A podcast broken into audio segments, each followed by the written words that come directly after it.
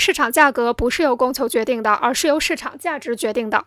因为供求一致它们就会对市场价值不发生任何作用。